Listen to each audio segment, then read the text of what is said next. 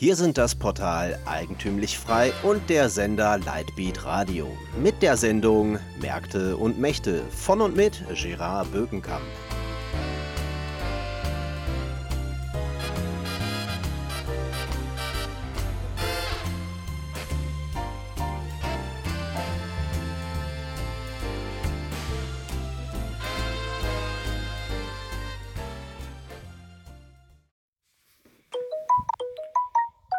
Die Ergebnisse aus Deutschland bei der Wahl zum Europaparlament liegen vor.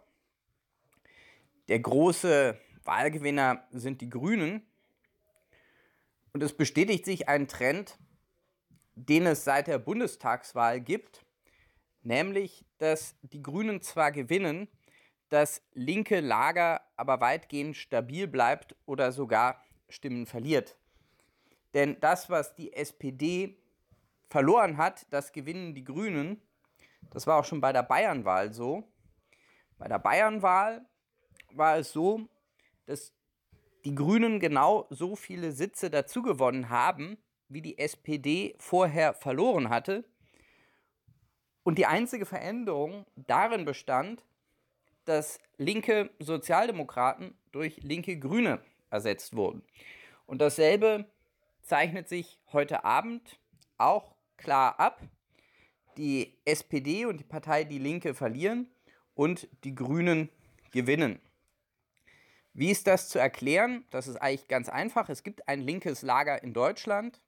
Das ist auch ziemlich stabil.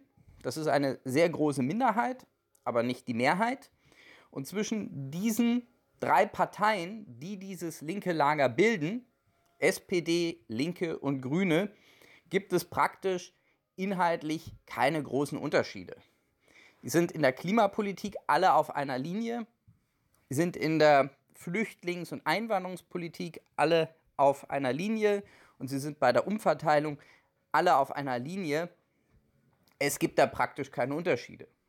Wenn es aber keine wirklichen Unterschiede zwischen diesen drei Parteien gibt, dann ist es eine Frage der Laune, der Stimmung, der Performance, der Personen, die dann den, Aus, den Ausschlag dafür gibt, wen ein linker Wähler in Deutschland wählt. Und nachdem Sarah Wagenknecht von der Linken weggemobbt wurde, hat die Partei Die Linke ja keinen wirklichen Star mehr. Die Leute, die da jetzt übrig geblieben sind, sind ja wirklich sehr grau. Und wenn man sich auf der anderen Seite die Leute ansieht, die die SPD repräsentieren, Frau Nahles, Herrn Scholz, Herrn Stegner, dann ist das ja auch nicht etwas, was einen aus den Schuhen haut. Da ist nicht wirklich Charisma vorhanden. Und im Vergleich dazu ist dann Habeck und sind die Grünen mit diesem Lifestyle-Image und mit dem ewig gehypten Ökothemen für einen linken Wähler einfach die bessere Alternative. Und das Ergebnis ist, dass sozialdemokratische Wähler, ehemals sozialdemokratische Wähler, zu den Grünen gehen. Das ist auch ganz logisch und fast notwendigerweise so, denn die SPD-Wähler sind ja diejenigen, die bei der letzten Bundestagswahl Martin Schulz gewählt haben. Und wer bei der letzten Bundestagswahl Martin Schulz gewählt hat, der ist für eine andere Partei, also für die CDU, die FDP oder die AfD nicht mehr zu gewinnen. Der ist ein überzeugter linker Wähler und der wandert deshalb auch innerhalb des linken Lagers. Und was hier passiert, ist ein Austausch innerhalb des linken Lagers. Ähnlich verhält es sich auch auf der anderen Seite wenn wir uns mal die Ergebnisse von CDU, CSU, FDP und AfD ansehen, da sehen wir auch, die CDU, vor allen Dingen die CDU, aber eben dann zusammen, CDU, CSU zusammen, haben um die 7 bis 8 Prozent der Wählerstimmen verloren. Und das ist in etwa genau der Anteil, den die AfD, die FDP und man muss bei der Europawahl diese Besonderheit dazu rechnen, die Freien Wähler dazu gewonnen haben. Wir haben ja bei der Europawahl die Besonderheit, dass es keine 5%-Hürde gibt und deshalb eben auch die freien Wähler wahrscheinlich Mandate bekommen und deshalb auch Wähler, die sonst AfD oder FDP gewählt hätten, eben auch freie Wähler gewählt haben, dass wir dort sehen, dass es auch im Wesentlichen eine Umverteilung innerhalb dieses bürgerlichen Lagers gibt. Nun kann man natürlich sagen, so bürgerlich ist das Lager ja gar nicht, denn die CDU, CSU hat ja mit Angela Merkel eine sehr weitgehend linke Politik mitgetragen. Dazu muss man Folgendes wissen. Wähler sind in der Regel, was ihr Wahlverhalten angeht, sehr viel konservativer, als man gemeinhin annimmt. Dass, ob man eine Partei wählt oder nicht wählt, hat weniger etwas mit den Inhalten der Partei zu tun, als mit einem spezifischen Lebensgefühl, für die die Partei steht. Und es gibt ein sehr unterschiedliches Lebensgefühl zwischen den sogenannten bürgerlichen Parteien, konservativen Parteien und den sogenannten linken Parteien, ganz unabhängig davon, welche Politik die Parteiführung gerade macht. Und darum finden Wählerwanderungen in der Regel vor allen Dingen innerhalb der beiden Blöcke statt. Das heißt also Wählerwanderung auf der einen Seite zwischen CDU, CSU, AfD, FDP und wenn es sie gibt, auch den freien Wählern. Und auf der anderen Seite Wählerwanderungen zwischen SPD, Grüne und Linkspartei. Und dazwischen, diejenigen, die zwischen diesen Lagern wechseln, das ist inzwischen ein kleiner Teil der Wähler geworden, weil es einfach innerhalb des linken Wählerlagers keine bürgerlichen Sozialdemokraten, konservativen Grünen mehr gibt. Es gibt sie nur, es gibt sie kaum noch. Wir haben da eine Polarisierung. Und wir haben faktisch eine Mehrheit in Deutschland für die Mitte-Rechtsparteien, die sich aber nicht realisiert, realisieren lässt, solange die Unionsführung mit Angela Merkel oder Frau Kramp-Karrenbauer eben darauf setzt, mit linken Parteien koalitionsfähig bleiben zu wollen. Strukturell gesehen gibt es, genau wie in vielen anderen europäischen Ländern, allerdings eine Mehrheit für die Parteien, die Mitte rechts sind. Es gibt keine Mehrheit für die Parteien, die Mitte links sind. Es ist aber so, und darüber muss man sich klar sein, es ist kaum möglich, Menschen grundsätzlich von ihrem Lebensgefühl, von ihrer Weltanschauung, die sie verinnerlicht haben, abzubringen. Also es wird praktisch nicht vorkommen oder kaum vorkommen, dass ein Wähler der Grünen zur AfD übertritt oder umgekehrt, weil das Lebensgefühl eben so unterschiedlich ist.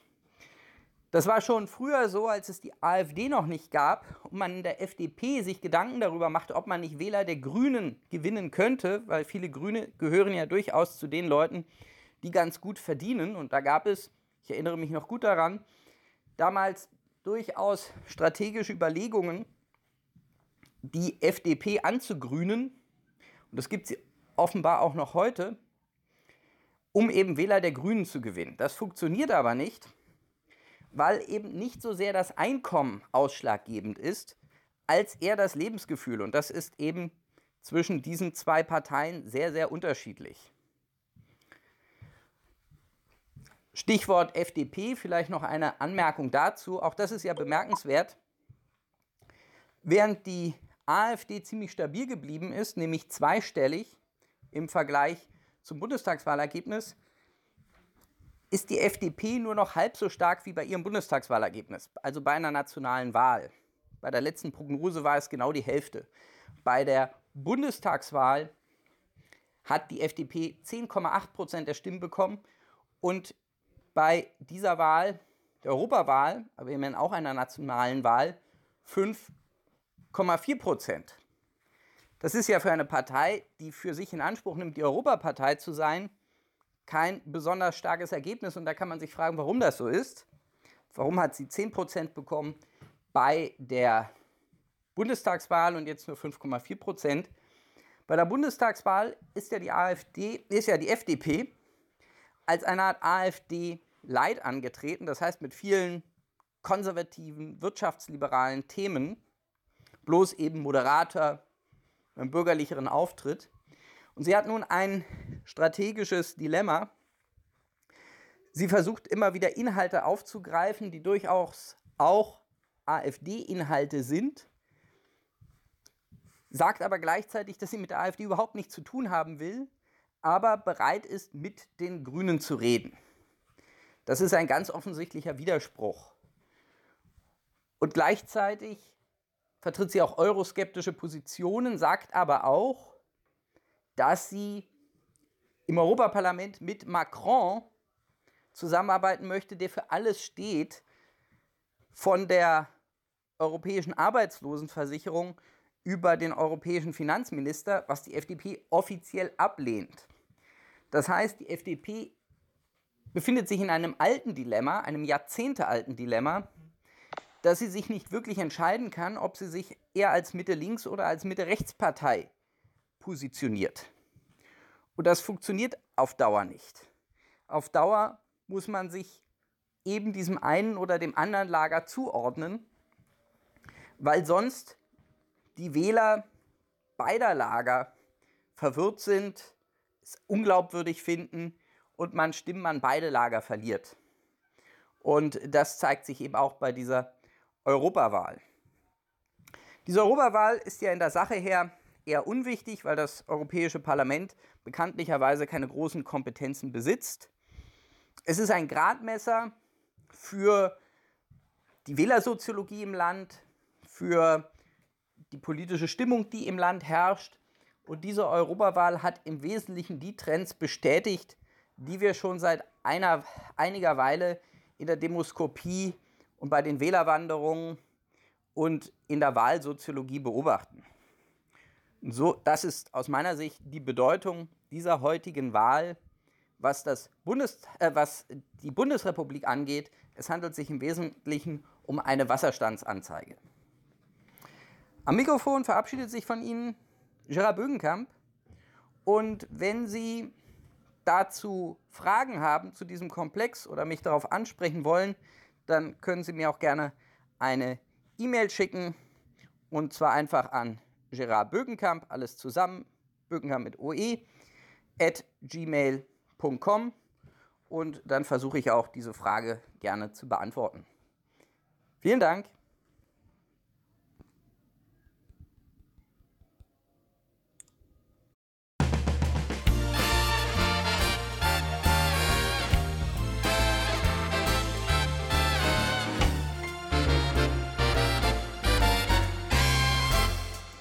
Sie hörten die Sendung Märkte und Mächte von und mit Gerard Bökenkamp.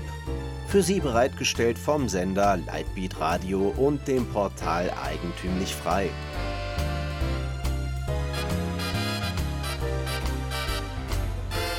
Bitte unterstützen Sie unsere alternative Medienarbeit durch eine Spende auf lightbeatradio.de oder durch ein Abonnement von Eigentümlich Frei über efmagazin.de helfen Sie uns, die frohe Botschaft auf vielen weiteren Podcasts zu verbreiten. Es gibt immer zwei Wege. Sozialismus oder Eigentum, Politik oder Freiheit.